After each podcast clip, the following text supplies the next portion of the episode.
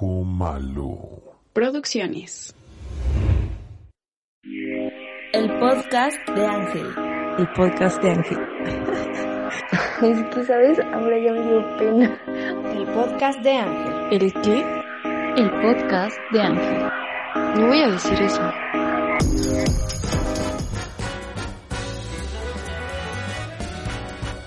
Bienvenidos a un podcast más de El Podcast de Ángel. Yo soy Ángel y como siempre me da un placer escucharnos nuevamente en un miércoles más, un miércoles 24 de marzo. Quiero saludar especialmente al chat en vivo que nos acompaña semana a semana en punto de las 10 de la noche en Facebook. Eh, cuéntenme dónde los agarró la alarma sísmica. Probablemente en sus casas, ¿verdad? Qué pendejo. Más bien díganme eh, qué estaban haciendo cuando sonó, cuando sonaron las alarmas sísmicas. Eh, la primera vez yo estaba jugando online con mis amiguitos Tolsa y Paquito que les mando un abrazo encuerado así como, como si estuviéramos en el sauna.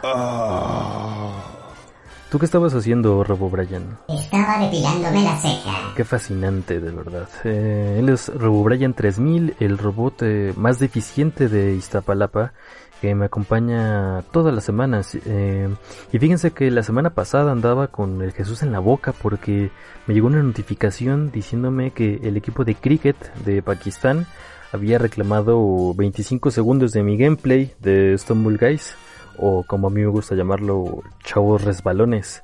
Eh, lo reclamó como suyo y pues básicamente el video estaba bloqueado en todo el mundo. Eh, no, no fueron los mil trailers de Warner ni de las otras películas, fue el equipo de cricket de Pakistán. Eh, pero bueno, al final todo se resolvió y parece que mi explicación pues los convenció. Pero bueno, ya estuvo muy larga esta introducción, Robo Brian. Eso me dijo tu jefa. No empieces, cabrón. Eh, vámonos mejor a las... Noticias. Y resulta de tal suerte, ¿verdad?, que esta semana inició la producción de Sonic the Hedgehog 2 y también la de The Greyman de los hermanos Russo, con el guapísimo Ryan Gosling y el igualmente guapísimo Chris Evans. Eh, y la igualmente guapísima y talentosa Ana de Armas. La semana pasada también terminó la filmación de, de, Batman, con Robert Pattinson como el nuevo Batman. Además también terminó la grabación de la serie live action de Cowboy Bebop. También resulta que HBO está explorando tres potenciales proyectos dentro del universo de Game of Thrones, creado por George R.R. R. Martin, tremendo gordito antisocial, pero buena onda, ¿no? La primera es Nine Voyages o Los Nueve Viajes, que está centrado en los grandes viajes por el mar realizados por Corlys Velaryon en su barco llamado Sea Snake. Bruno Heller, el creador de Rome y The Mentalist, está involucrado en el proyecto. El segundo es Flea Bottom o El Lecho de Pulgas, que se desarrolla en el distrito más pobre de King's Landing, un laberinto de callejones oscuros y burdeles que pudimos ver en las primeras temporadas de Game of Thrones. Y el tercero es Ten Thousand Ships o las 10.000 naves, que hace referencia al viaje que hizo Nimeria, la reina guerrera de Esos Adorn después de su derrota en la Segunda Guerra de las Especias. Esto ocurrió mil años antes de los eventos de Game of Thrones. Y hablando de Sonic, la compañía productora Morgan Creek Entertainment anunció que se encuentra trabajando junto con Amazon y los guionistas de Sonic the Hedgehog en la tercera película de Ace Ventura. Eso suena bastante chido. Pareciera ser que estamos terminando con la racha de remakes y reboots de las películas famosas de los, de los 80 y 90. Y estamos entrando en el terreno de las secuelas. Eso acaba de pasar recientemente con la secuela de Bill and Ted Salvando el Universo, en donde volvimos a ver a Keanu Reeves en su papel de Ted. Justamente hablando de secuelas, se está trabajando en una secuela de, The Texas Chainsaw Massacre o La Masacre en Texas y es que el productor Fede Álvarez dice que es una secuela directa, es el mismo personaje, es un Leatherface eh, pues viejito, que todo, todo es clásico, todo es eh, chistes old school y que pues buscando una aproximación similar a la que tuvieron con Evil Dead, eh, recordemos que es, él es quien dirigió el remake de Evil Dead en 2013, pues no quieren nada de, de efectos digitales, eh, todo quieren que pase en cámara, pues es un enfoque muy eh, old school, eh, con lentes eh, vintage y, y, todo y toda la onda, ¿verdad? Y pues también se reveló que aparte de el Leatherface, pues va a aparecer también el personaje de Sally Hardesty, que es la Final Girl de la película original del 74. Y para terminar, ya habíamos hablado de que se empezaron las filmaciones de la temporada final de Better Call Saul, o como a mí me gusta decirle, eh, mejor échale un fonazo al Saúl. Eh, pero aparte de esto, eh, AMC acaba de anunciar que está desarrollando un spin-off animado de Better Call Saul, que se llamará Sleeping Jimmy. El tema de hoy. El tema de hoy son los NFT. Y si no has escuchado de los NFT, ya es muy tarde para ti. Eh, ¿Recuerdas cuando escuchaste del Bitcoin? Bueno, de nuevo te quedas atrás. Eh, cryptocurrency, Ethereum, blockchain, ¿no, ¿no sabes lo que es? Bueno, de nuevo la cagaste, de, de nuevo te dormiste. ¿Qué, ¿Qué eres? ¿Eres un bebé? ¿Eres un bebé que se duerme? Lo siento, no, no era mi intención ser tan abrasivo. No eres un bebé, espero. Déjame hablarte sobre los NFT. NFT o NFT significa No Fungible Token o token no fungible. Es básicamente un activo digital y contiene información única almacenada en un contrato inteligente e inmutablemente registrada en una cadena de bloques. Son irreemplazables a diferencia de los bitcoins, que son tokens fungibles y que son divisibles. Imaginemos que Robo Brian me saca 20 baros de la cartera para comprar limpiador de PVC. Yo lo pateo para que me los regrese y él sale y asalta a una anciana con exceso de violencia para quitarle su dinero. Me regreso los 20 pesos. Bueno, esos 20 pesos no son los mismos 20 pesos que yo tenía. Eso es, por ejemplo, un token fungible. También tenemos que saber qué es el blockchain, que es una base de datos descentralizada para comprobar las transacciones de quién posee cada activo o cada uno de estos tokens. Por ejemplo, cuando compras un Bitcoin queda registrado en múltiples servidores, que tú eres el dueño único de ese Bitcoin. Antes la única opción es que las bases de datos fueran centralizadas y toda su información se guardaba en un solo servidor. Si tenías, por ejemplo, skin de un videojuego, dinero digital, etcétera, alguien podía entrar y hackear el servidor y robarse pues tus licencias o el creador mismo podría apagar o dar de baja el servidor y, y, con ello pues perdías todo lo que tenías en él. Con el blockchain puedes certificar que tú eres el propietario único de un activo digital, ya que tu información está en múltiples servidores, por lo tanto es por lo tanto es imposible que pierdas la propiedad de cualquiera de tus activos. Y bueno, todo eso nos lleva a que esa tecnología ha comenzado a utilizarse también en el arte digital.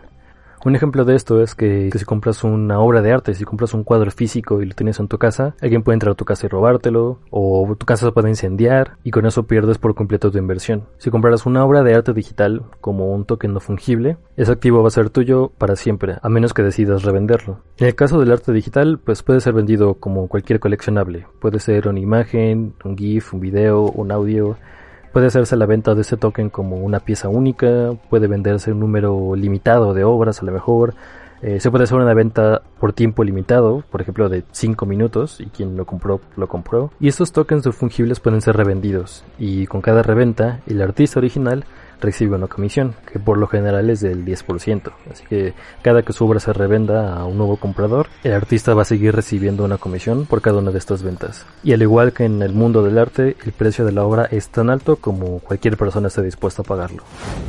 Para que se den una idea, en diciembre de 2020 se vendieron más de 10 millones de dólares en NFT o en tokens no fungibles.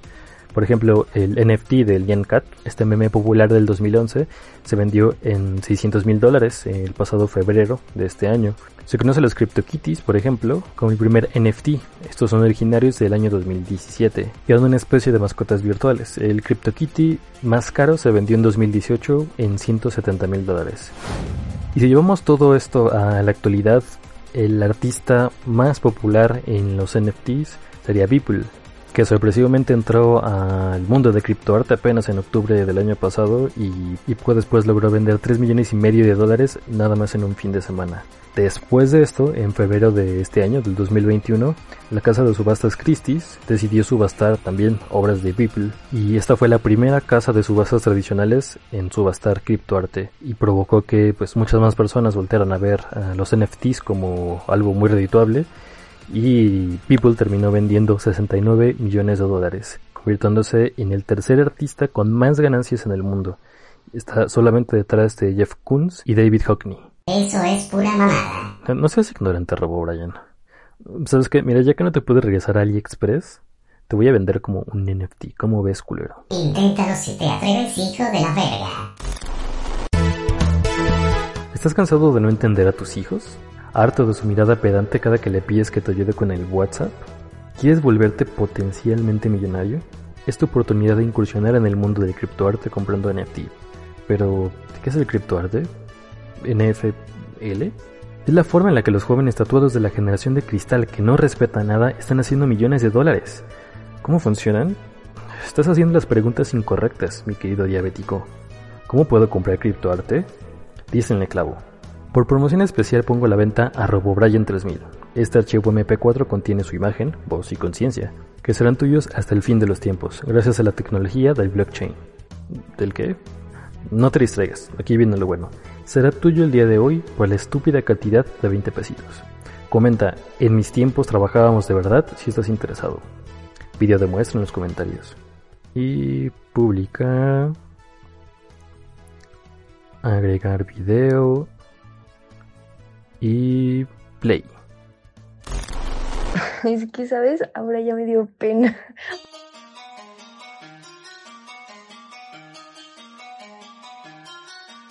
En la encuesta de esta semana que hago semana con semana en el Instagram del podcast de Ángeles pregunté si eh, querían que hiciera una reseña sobre el Snyder Cut. Y la respuesta fue un 100% que sí y un 0% que no. Miles, miles de personas quieren saber, eh, en mi opinión, educada y informada, ¿verdad? Del Snyder Cut y, pues aquí va.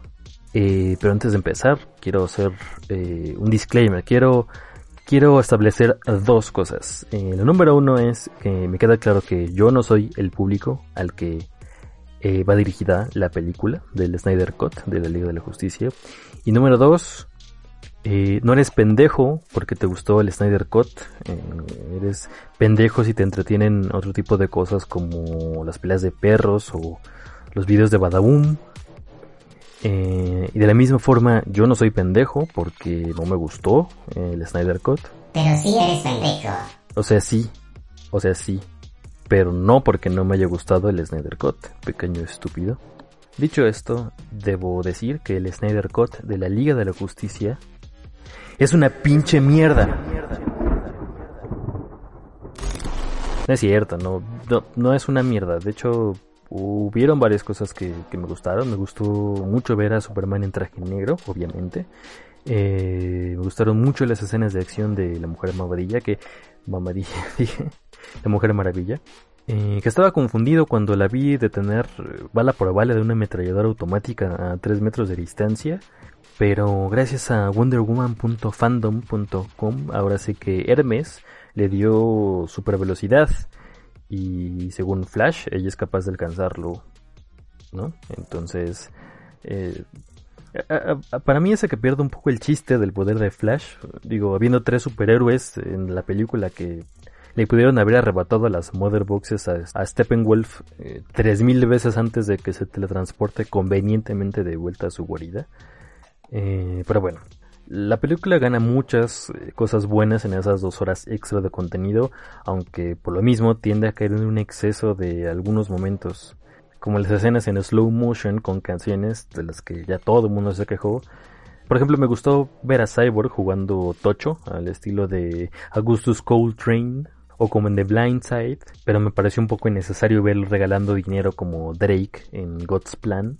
La escena de Batman conociendo a Aquaman es exageradamente larga y sin sentido. La escena de Flash rescatando a la morra que choca y que por alguna razón tiene una expresión de paz mientras está a punto de partirse la madre está, está cagada, eh, aunque el gag de la salchicha pues, a mí me parece un exceso. Y es que eliminar todos los chistes que había pues puesto Whedon en, su versión, eh, muy al estilo de Avengers, en donde todos son cagados y todos hacen chistes eh, de pronto, vuelve esta una película exageradamente solemne y hace que Flash sea casi el único comic relief, lo cual pues eh, hace que sea muy difícil de mantener, ¿no? Y para mí la mayor parte de sus chistes eh, basados en su personalidad de muchachito incómodo que a la vez se le está pasando muy bien porque está en el equipo de superhéroes de sus sueños, eh, básicamente el estilo de Spider-Man en Avengers, pues siento que muchos de sus chistes de ese estilo no terminan por aterrizar. También una parte muy importante de las películas de superhéroes pues son las batallas, son las putizas y yo nunca terminé por conectar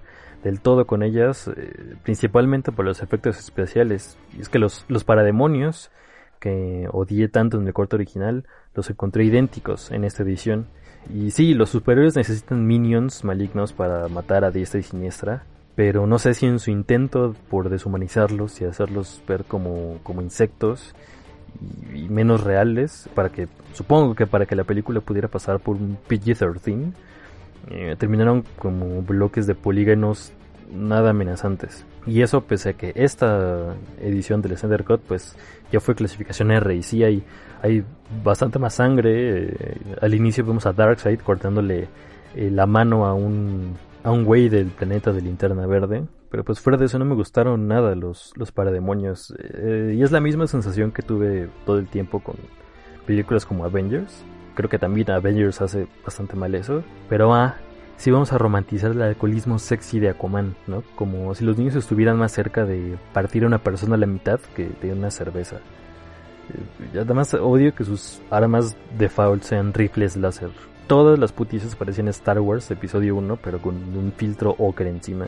Y por ejemplo, esa es una de las razones por las que me gusta Man of Steel, porque tiene villanos interpretados por actores y tienen poderes que representan una verdadera amenaza, ¿no? Y Steppenwolf sufre este mismo problema y pese a que sí le pusieron una armadura más cool que parecía salir de Dark Souls, sigue siendo un buen CGI con texturas y animación que pues no mejoraron realmente.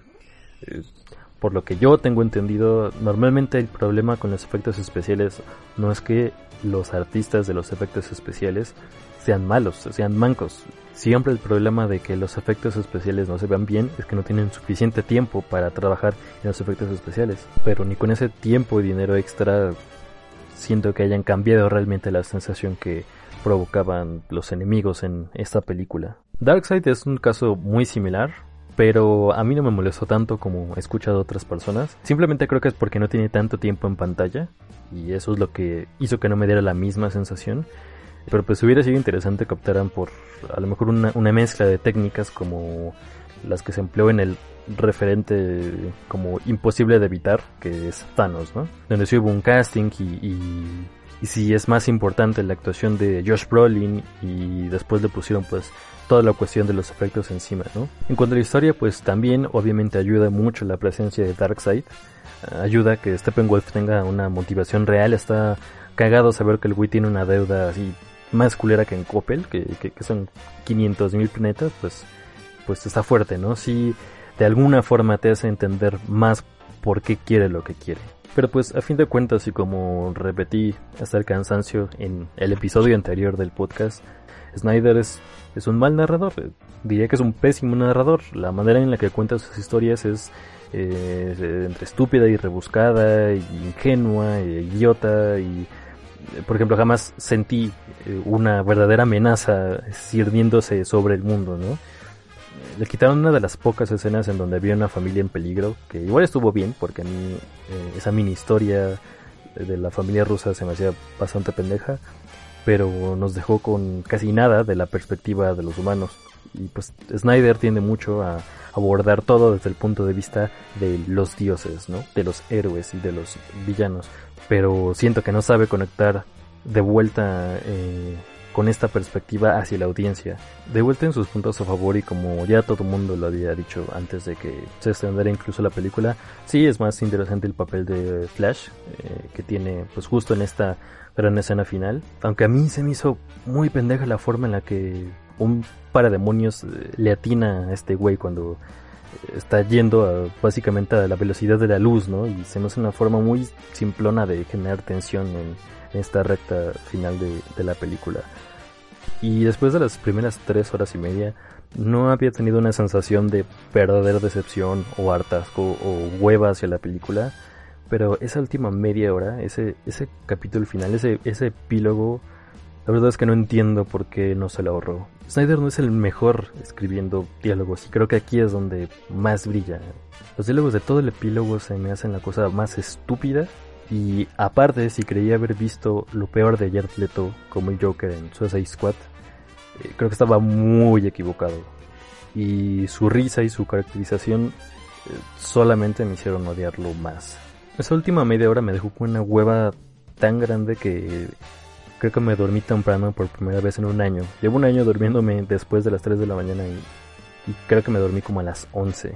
Y bueno, viendo las reseñas, le fue mejor de lo que pensaba la película. Eh, por ejemplo, en Rotten Tomatoes tiene 74% de frescura con 208 reviews y 96% por parte de la audiencia, ¿no? A la audiencia le mamó esta película. En IMDb tiene 8.4 al corte de la edición de este episodio.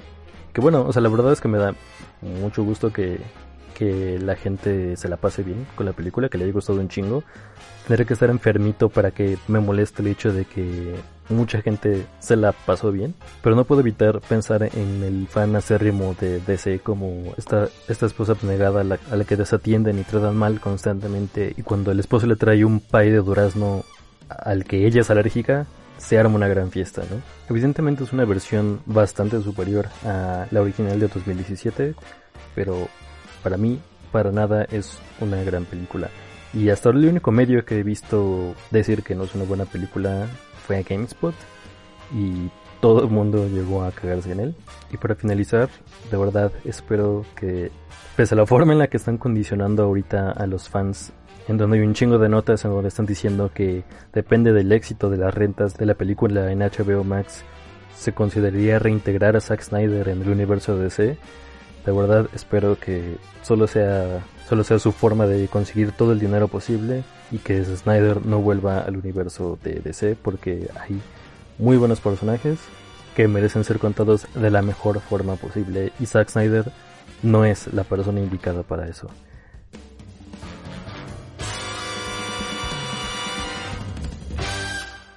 El podcast de Ángel.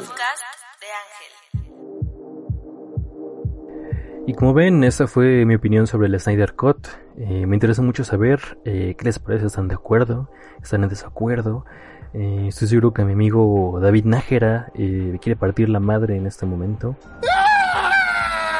Y créanme que yo estoy más que dispuesto en darle un golpe en la boca con mis labios. Vamos a continuar con el podcast y quiero presentarles nuestra nueva sección del podcast de Ángel, que se llama Datos cerdos.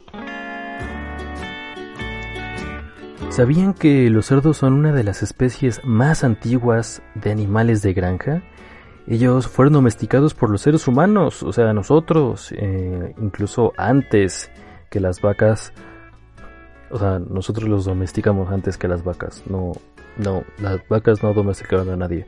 Eh, hace, hace seis mil, hace seis mil de años, así dice aquí. Supongo que se refiere a hace seis mil millones de años.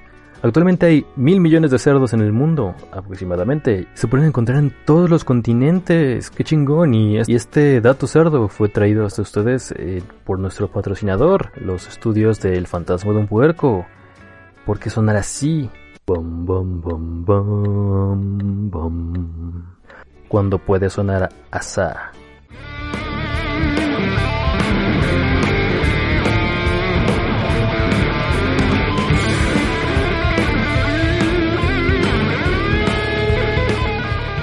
También quiero mandar un fuerte y caluroso abrazo a nuestro patrocinador número 2, que es por supuesto Luna Pastel.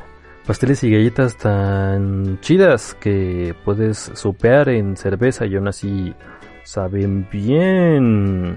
Recuerden, Luna Pastel, ¿por qué darle a tu estomaguito un handjob cuando puedes darle un blowjob? O ese, ese no es el eslogan oficial, ok, solo estoy tomando algunas de verdades creativas. Luna Pastel no tienen nada que ver con handjobs y blowjobs, eh, creo. Para terminar quiero mandar un saludo a Jovas de Jesús que se ha estado rifando unos buenos memazos sobre el podcast. Eh, también a Enrique Alvar, eh, supongo que es Álvarez, que preguntó por la oferta del NFT de Robo Brian. Te vas a ir con él, cabrón. Te voy a aterrizar de un vergazo mi perro. Hemos llegado al final de un episodio más. Eh, espero que se le hayan pasado también escuchándolo como yo me la pasé haciéndolo. Les deseo todo lo mejor y espero que nos escuchemos muy pronto nuevamente. Yo fui Ángel y este fue el podcast de Ángel. Adiós. El podcast de Ángel. El podcast de Ángel. Es que, ¿sabes? Ahora ya me dio pena. El podcast de Ángel. ¿El qué? El podcast de Ángel. No voy a decir eso. Ojo malo. Producciones.